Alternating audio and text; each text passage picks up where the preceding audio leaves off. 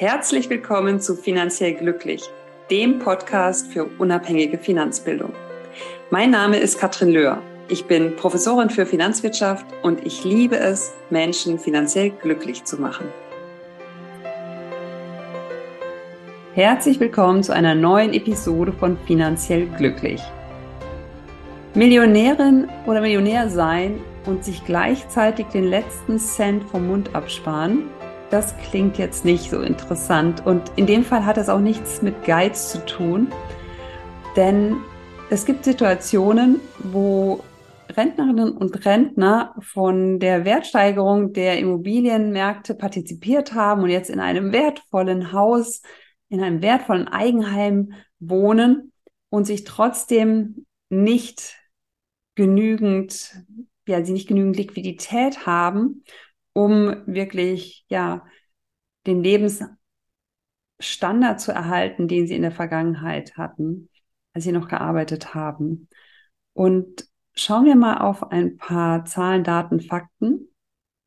Jeder zweite Rentner wohnt heutzutage im Eigenheim. Das Medien, Medianeinkommen eines Rentners beträgt aber keine 2000 Euro netto.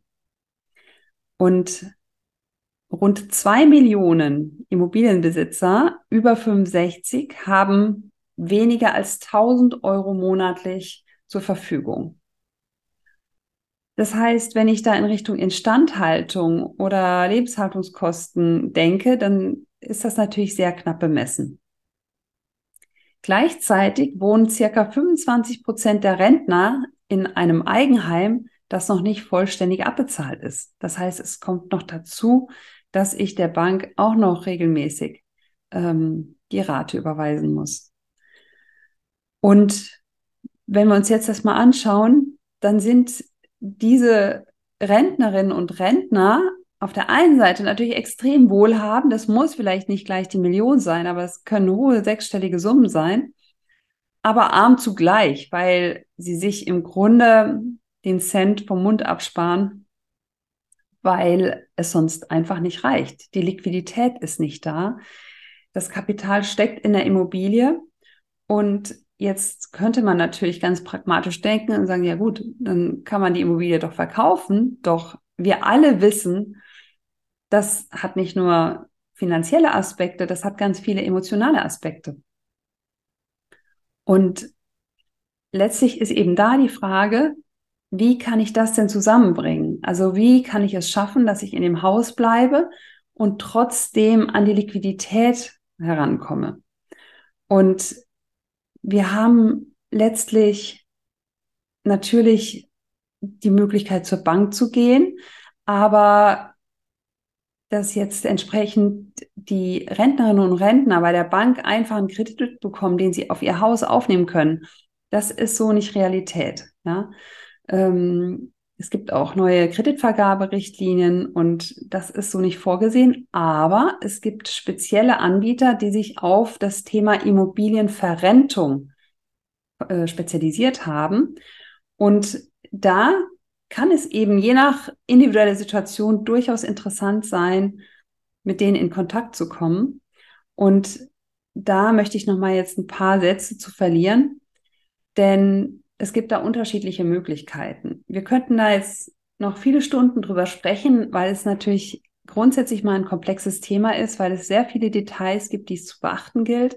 Vielleicht an dieser Stelle auch schon mal, wenn das eine interessante Idee ist für euch, dann schaut, dass ihr da einen guten Berater habt, auch einen Anwalt, der einfach nochmal letztlich da für euch mit einem juristischen Auge wirklich draufschaut, sicher geht, dass ihr alles verstanden habt und euch der Konsequenzen bewusst seid. Es gibt grob gesagt einmal die Leibrente und einmal die Zeitrente. So, und bei der Leibrente ist es so, dass eine Rentendauer vereinbart wird, die an deine Lebenszeit geknüpft ist. Das heißt, solange du lebst, bekommst du auch die Rente.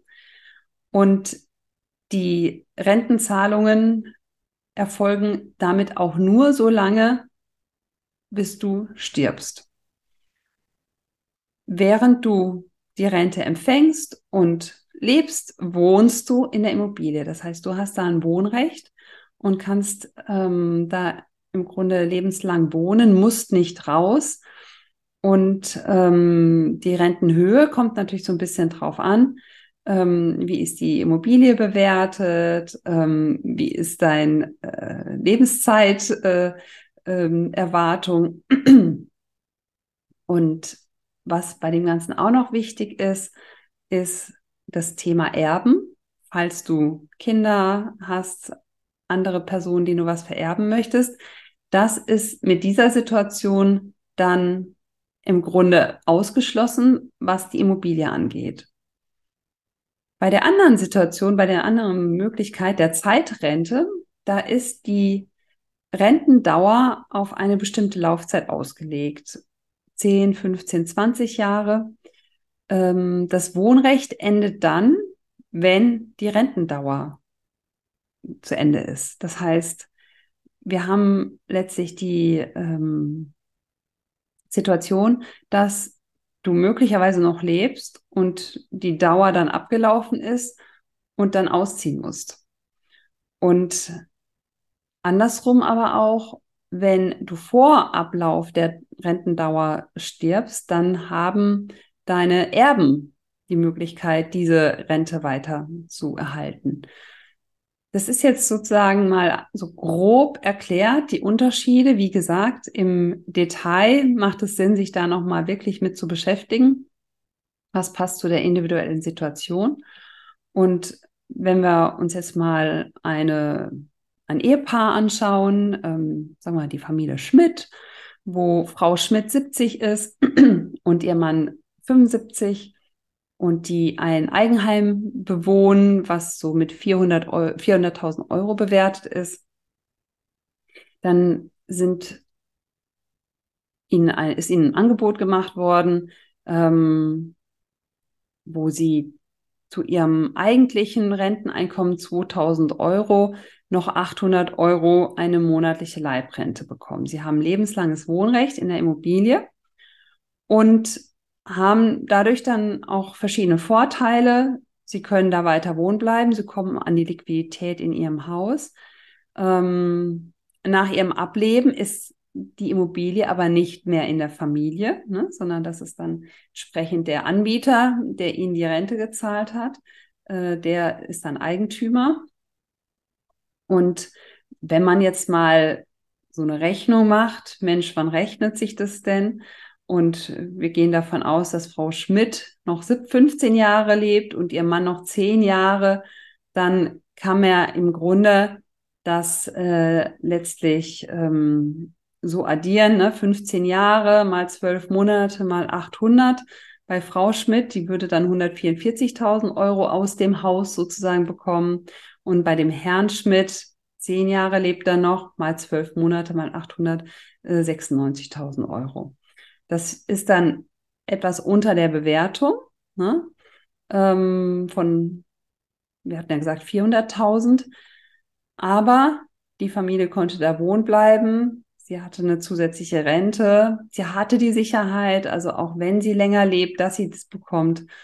Und ja, letztlich war das dann ein Weg aus diesem ja, Paradoxon, ja eigentlich wohlhabend und gleichzeitig arm, doch rauszukommen und sagen, ja Mensch, dann lass uns das doch ernst nehmen, Immobilie als Altersvorsorge. Dann ist es jetzt auch unsere Altersvorsorge. Und ähm, wir erzielen im Grunde eine zusätzliche Rente aus unserem Haus. Es ist in Deutschland noch nicht so bekannt, in anderen Ländern ist es durchaus schon etwas geläufiger. Aber es gibt immer mehr Anbieter, auch hier in Deutschland. Das heißt, wenn das für dich interessant ist, dann äh, ja, hoffe ich, ich konnte dir da einen kleinen Impuls geben. Und ich kann immer nur raten, wenn es diese finanziellen, ja, wo man denkt, da, da gibt es jetzt keine Lösung für. Oftmals gibt es doch eine Lösung, oftmals muss man nochmal irgendwie von der anderen Seite draufschauen.